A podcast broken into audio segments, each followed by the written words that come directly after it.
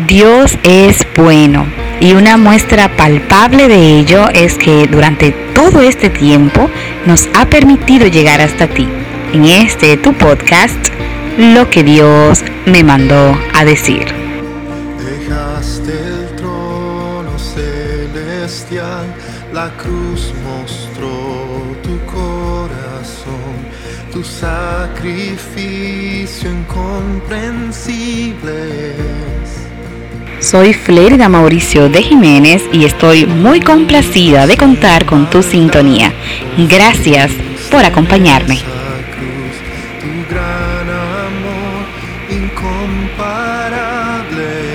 Durante esta segunda temporada de Lo que Dios me mandó a decir, hemos estado visitando cada uno de los libros que conforman el Antiguo Testamento y en esta ocasión vamos a estar estudiando el libro de Zacarías. Uno de los profetas menores del Antiguo Testamento, de joven edad y miembro de una familia de sacerdotes. Su nombre en hebreo significa Dios se acuerda. Su misión como profeta duró poco más de dos años. Zacarías profetizó en la misma época que lo hizo el profeta Ageo y ambos hablaron al pueblo judío que se encontraba en Jerusalén. Hablaron sobre la importancia de reconstruir el templo del Señor. A este libro también se le llama el libro del Apocalipsis del Antiguo Testamento. Zacarías muestra a un Dios que desea adoración de todos los hombres, sin distinción. Un Dios que recibe a aquellos que le buscan. Zacarías también predica que Dios es soberano y que ve todo lo que sucederá. El Señor no interfiere en la libertad individual para seguir a Dios, pero se asegura que cada uno cargue con la responsabilidad de su decisión.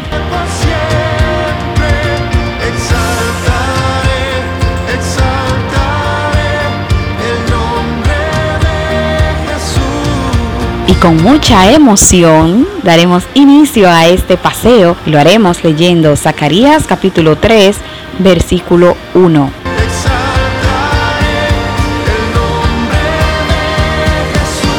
Me mostró al sumo sacerdote Josué, el cual estaba delante del ángel de Jehová, y Satanás estaba en su mano derecha para acusarle. Ante la tentación, el pensamiento que suele pasar por la mente es, nadie lo sabrá. En una investigación de tipo social se les preguntó a varias personas qué delito cometerían si supieran que nunca nadie lo sabría. Las respuestas iban desde robar un banco, adulterar, matar y muchos otros actos delictivos y carnales. Ese pensamiento de nadie lo sabrá es la principal carnada que utiliza Satanás para conducirnos al pecado.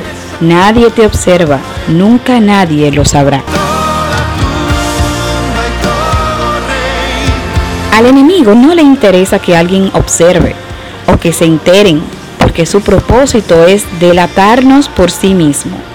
El enemigo disfruta cuando el ser humano se siente descubierto, avergonzado, culpable y fracasado. Nos habla al oído para incentivarnos al pecado y luego es Él quien se presenta ante Dios para acusarnos. Es Él quien hace público el pecado, buscando dejarnos en vergüenza. Debemos estar apercibidos ante este enemigo cruel y traidor. Cancelar todo pensamiento que nos lleve a creer que nadie lo sabrá, Dios lo sabrá, y eso es suficiente. Y aunque tenemos un abogado que nos defiende cuando el enemigo acusa, nuestro deber es huir y no ceder a las tentaciones. No nos confiemos. Ese que nos conduce al pecado será el mismo que nos acusará si caemos. La cruz mostró tu corazón, tu sacrificio incomprensible. Habla a todo el pueblo del país y a los sacerdotes diciendo, cuando ayunasteis y, orá, y llorasteis en el quinto y en el séptimo mes, estos 70 años, ¿habéis ayunado para mí? Y cuando coméis y bebéis, ¿no coméis y bebéis para vosotros mismos? Tu nombre es más alto, tu nombre es más fuerte. ¿Para quién hacemos lo que hacemos? Es común escuchar a padres con corazones nobles decir, todo lo hago por mis hijos, por su futuro. A esposas afirmar, di todo por mi familia. Empleados reclamar, tengo mucho tiempo sacrificando todo por esta empresa. Y no faltan los menos filántropos que dejan en claro que su prioridad son ellos mismos. Cuando dedicamos nuestras fuerzas, recursos, tiempo para satisfacer a otros e incluso si lo hacemos para nosotros mismos, corremos un gran riesgo.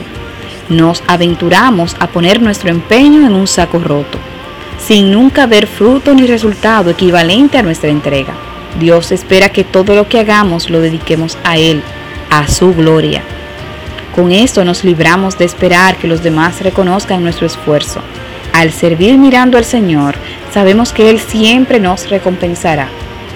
Si hasta ahora has hecho todo para los demás, aún estás a tiempo de ajustar tus prioridades.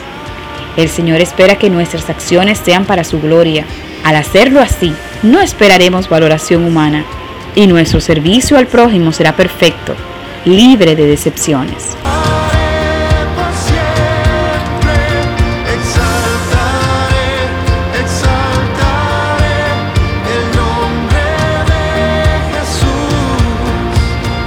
Zacarías capítulo 7, verso 10. No oprimáis a la viuda, al huérfano, al extranjero ni al pobre, ni ninguno piense mal en su corazón contra su hermano. ¿Cuál es nuestra actitud frente a los más débiles? En todos los países del mundo hay personas desfavorecidas que necesitan compasión y manos nobles Lamentablemente, aunque sea difícil creerlo, hay quienes se nutren del abuso a los más pequeños. Los explotan económica, moral y laboralmente. Los ojos del Señor reposan sobre los débiles. Nadie que haya abusado de estos pequeños quedará impune, pero tampoco aquellos que pudiendo ayudar prefirieron ignorarlos. Algunos preguntarán, ¿por qué permite Dios que sufran necesidad? La respuesta está en ti y en mí. Ellos sufren necesidad debido a los cristianos pasivos que aún no vamos en su auxilio. Pidamos a Dios corazones sensibles, que nos ayude a ver cuánto tenemos en las manos para dar, aunque parezcan vacías. Que seamos medios de gracia, instrumentos de su amor y canales de bendición. Dejaste el trono celestial, la cruz mostró tu corazón, tu sacrificio. Zacarías capítulo 7, verso 12. Y pusieron su corazón como diamante, para no oír la ley ni las palabras que Jehová de los ejércitos enviaba por su espíritu. Por medio de los profetas primero, vino, por tanto, gran enojo de parte de Jehová de los ejércitos.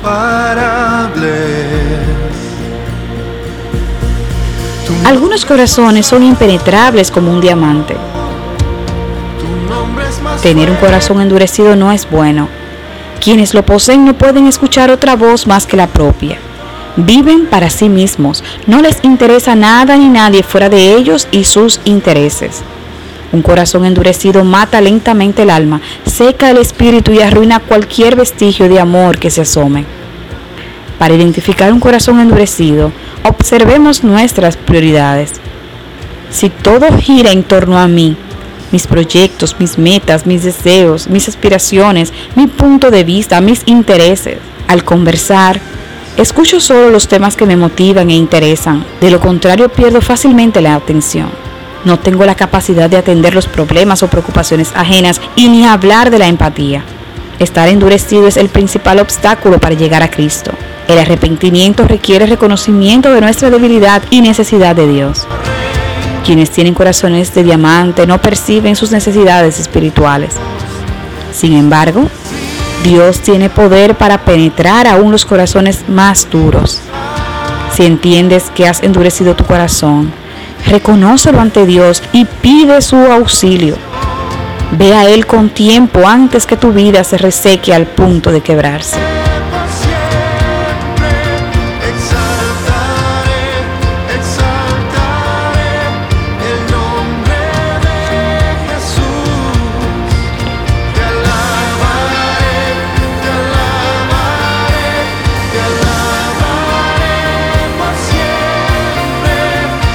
Meditaciones han sido tomadas del libro mm, de reflexiones cristianas Fuerte Soy. Lo puedes adquirir en librerías cristianas y en plataformas digitales como y en plataformas digitales como Amazon. Recuerda que puedes ponerte en contacto con nosotros a través de las redes sociales. Búscanos como Mauricio de Jiménez Oficial. Allí también recibirás mm, recursos cristianos que podrás aplicar en tu vida y en tu ministerio.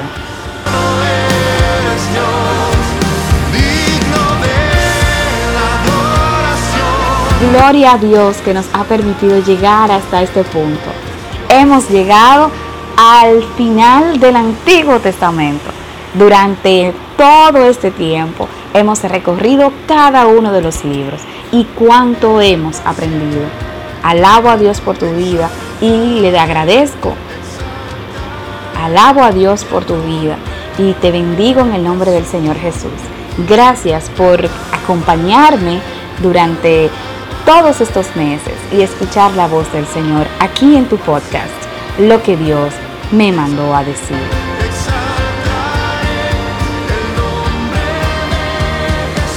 Hasta aquí este episodio de lo que Dios me mandó a decir. Será hasta la próxima semana con un nuevo mensaje de parte de Dios que no te puedes perder. Que el Señor te bendiga.